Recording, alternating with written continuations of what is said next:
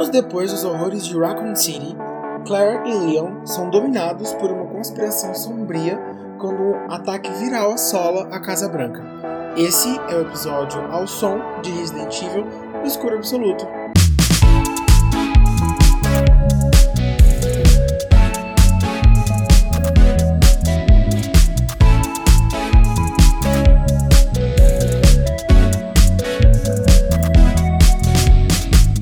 Pessoal, eu sou a Júlia. E eu sou o Victor.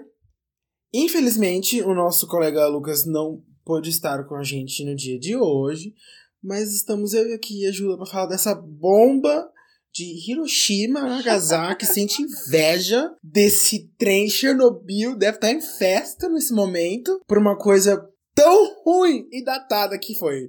Eu vou admitir que eu não, que eu não assisti. Eu vi o trailer, vi a sinopse, assim, não assisti. Mas eu não entendo nada de Resident Evil. Eu acho que eu só joguei uma vez no PlayStation 2, ainda faz mil anos. Nossa, você jogou Resident Evil 4. Eu gostava do joguinho e tal, mas não, não sei muito bem do que se trata. Eu tenho só pouquíssimas observações do trailer que eu vi. Foi que eu adorei o trailer. Eu achei que o CGI tava assim, na bala. Tava 10, mãe. Então, não sei. Você falou que odiou, eu queria saber por quê. Vamos começar falando das coisas boas primeiro, vai? Ou da coisa boa, né? Tem uma observação que a Julia fez que foi muito boa. O CGI do jogo, sim, ele estava impecável. O problema da série foi que ela trouxe uma coisa que eles já tinham trazido isso em vários outros filmes, em vários outros jogos. A, o Leon e a Claire como protagonistas, mais uma vez. Não acho ruim, tá, gente? Eu amo demais. A Claire ela é uma das minhas personagens favoritas de Resident Evil até hoje. Eu acho que ficaria em primeiro lugar a Jill, depois a Claire, e depois o Leon, e depois a Ada. Mas enfim, eles trouxeram a mesma história de ah, uma, uma infecção por um vírus que estavam tentando atacar o presidente dos Estados Unidos lá na Casa Branca, é, com um problema militar que teve lá, não, sei onde, num lugar lá, como sempre, no meio do, do, do Afeganistão, desses lugares aí, com guerra civil, mais uma vez, e uma mistura de guerra civil com, com, com, com guerra é, viral. Assim, são coisas que já foram feitas nos filmes anteriores. Eu de verdade estava esperando que eles fossem contar uma história um pouco mais. Como posso dizer? Além de diferente, porque repetiu tudo que eles já fizeram, fosse dar mais voz, mais espaço, assim, pra Claire.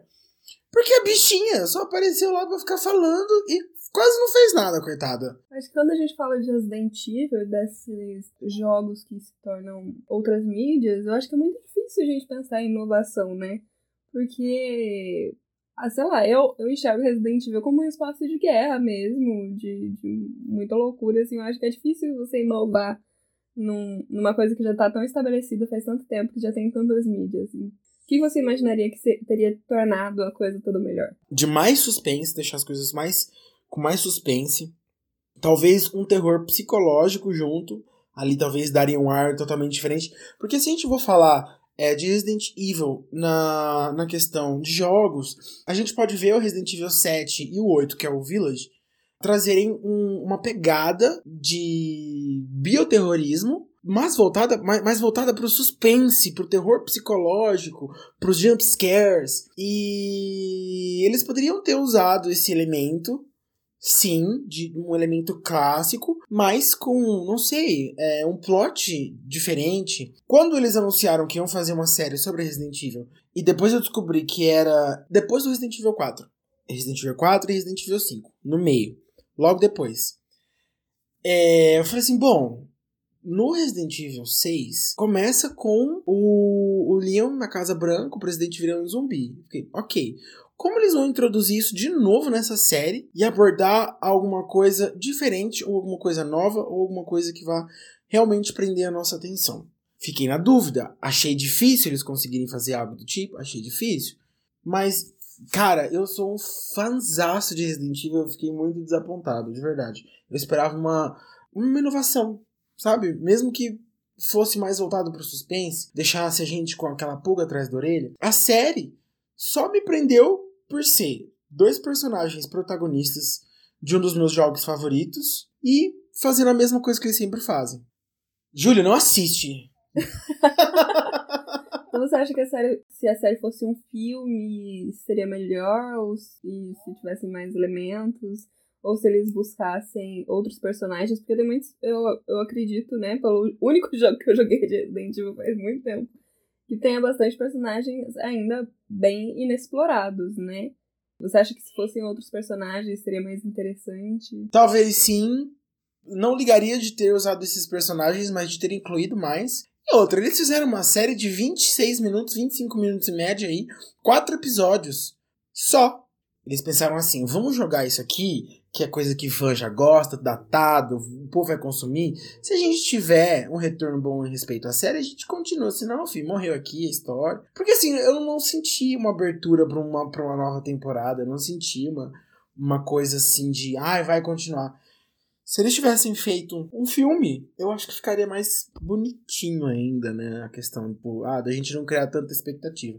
Tudo bem que é problema nosso criar expectativa, né? Mas, porra, é Resident Evil, cara. O que me assusta, sabia? Por quê? Porque a Netflix está produzindo atualmente uma série live action de Resident Evil que não tem nada a ver com a história. São acontecimentos que acontecem, tipo, no mundo pré-apocalíptico ou no mundo apocalíptico e eles ficam voltando pro passado a respeito de um personagem, de um vilão que tem conexão ali com essas pessoas. Sim, é uma história totalmente nova, uma coisa totalmente diferente do que a gente está acostumado a ver principalmente com a questão das live actions. Até porque Resident Evil, é, apesar de eu gostar de alguns filmes que eram estrelados pela Mila Jovovich, eu ainda senti muita falta de Resident Evil nos filmes. A Netflix vai lançar uma série live action e os filmes vão ser todos rebutados, focando mais nas histórias dos jogos. Eu fico feliz com o reboot do filme, mas me deixa muito assustado essa nova produção da Netflix. Eu tenho medo de que eles vão fazer caquinha, para não falar outra coisa. Eu tenho essa impressão também quando fazem reboot, porque eu sempre fico com medo de ser tão ruim, mas tão ruim que me deixa trauma da obra original, sabe? É, e tipo assim, uma coisa que eu sou muito fã. E você pensa, putz, poderiam ter feito de tantas formas, mas com aquela bosta e aquela imagem, aquela memória, assim, da, do reboot ruim fica na sua cabeça, impregna, assim. Sim, aí você só fica assim, aquele, aquela pessoa que para, olha pros cantos, fica pensando, meu Deus, como era Olhando bom essa série. Respostas. É, ó Senhor, porque os, por que o ser humano estraga as coisas? Sabe uma coisa que eu vi no, no trailer também? Eu vi tanto o trailer dublado quanto o trailer na língua original. É, é qualquer língua? É... é inglês mesmo. Daí eu tava. Eu assisti, né? Fez umas duas semanas quando a gente decidiu o que ia fazer. E eu gostei bastante da dublagem nas duas línguas. O que você achou da dublagem? Porque eu vi bastante crítica, assim, a respeito disso. Eu sempre, sempre achei as dublagens de Resident Evil muito boa. Tanto a voz original quanto a, a, a dublagem em português brasileiro. Eu não tenho um problema com, com dublagens de, de desenhos, mas ainda assim prefiro assistir na voz original. Mas eles conseguem captar muito a essência do que está acontecendo assim com os personagens. E a dublagem é boa. Isso pelo menos eles acertaram.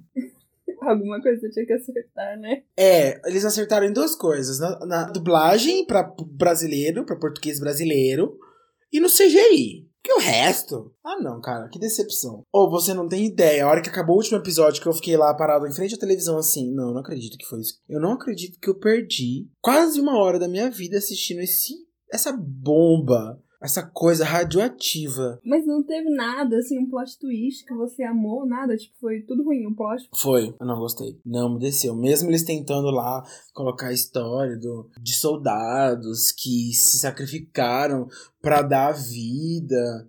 É, pelo país e surgiram como heróis, para no final todo mundo se matar e o último, a última pessoa virar uma arma biológica com garras e, e, um bicho que a gente já tá acostumado a ver. É muito a cara do Tirante aquele trem. Pra quem não sabe, Tirante é um dos boss mais chatinhos, inclusive, tanto do Resident Evil 1 quanto do Resident Evil 2. Mr. X é um Tirante, inclusive. Mas eu fiquei, gente, de novo. Essa não de novo. Dá uma, uma renovada. Eu achei que pelo nome, principalmente no escuro absoluto, eles iam pegar, ter uma pegada mais Resident Evil 7 mesmo, Resident Evil 8. Mas, ó, eu, é, mudando de assunto rapidinho, só pra poder fazer uma observação. Ah, sabe aquela menina de cabelo azul que tava na Viva Negra, que fez a Natasha mais nova? Uhum. É filha da Mila, inclusive, da Mila Jovovich. É o? Xerox. É o Xerox da mãe, você não tem ideia. Procura pra você ver depois. Nossa, eu não sabia. Porque eu vi várias fotos dessa menina, né? Tipo, falando, olha, minha mãe tirou fotos de mim. Daí eu achei que fosse, sei lá, só uma pessoa qualquer. Não, é a filha da Mila Jovovich. Você lembra do. é, você já assistiu. Eu não sei se já assistiu Contatos de Quarto Grau. Meu Deus, o Quinto Elemento. Aham. Ela tá toda nesses filmes aí, gata. Beleza, Eu vou, vou olhar pra ver se elas são parecidas mesmo. Porque eu não, não assassinei de jeito nenhum o rosto dela com outra pessoa. Então, o nosso, a nossa opinião final, a sua opinião final, que eu vou, que eu vou copiar, porque é, é de que não vale a pena assistir, que as pessoas não assistam e que fingem que não existiu, é isso mesmo? Exatamente, que finjam que não existam. Tudo bem. Pessoal, esse foi o episódio mais curto, porque o Lucas não está presente. Só por isso mesmo. Então, É, Lucas. Você faz falta, Lucas. nós terminamos o episódio de hoje aqui. Esperamos vocês pra semana que vem. Nos sigam nas redes sociais, é, arroba Podcast no Twitter e no Instagram. E no TikTok também. Gente, um beijo, muito obrigado por estarem aqui mais uma vez. E pelo amor de Deus, se vocês entrarem na Netflix, passa longe dessa bomba. Obrigado. Tchau, gente!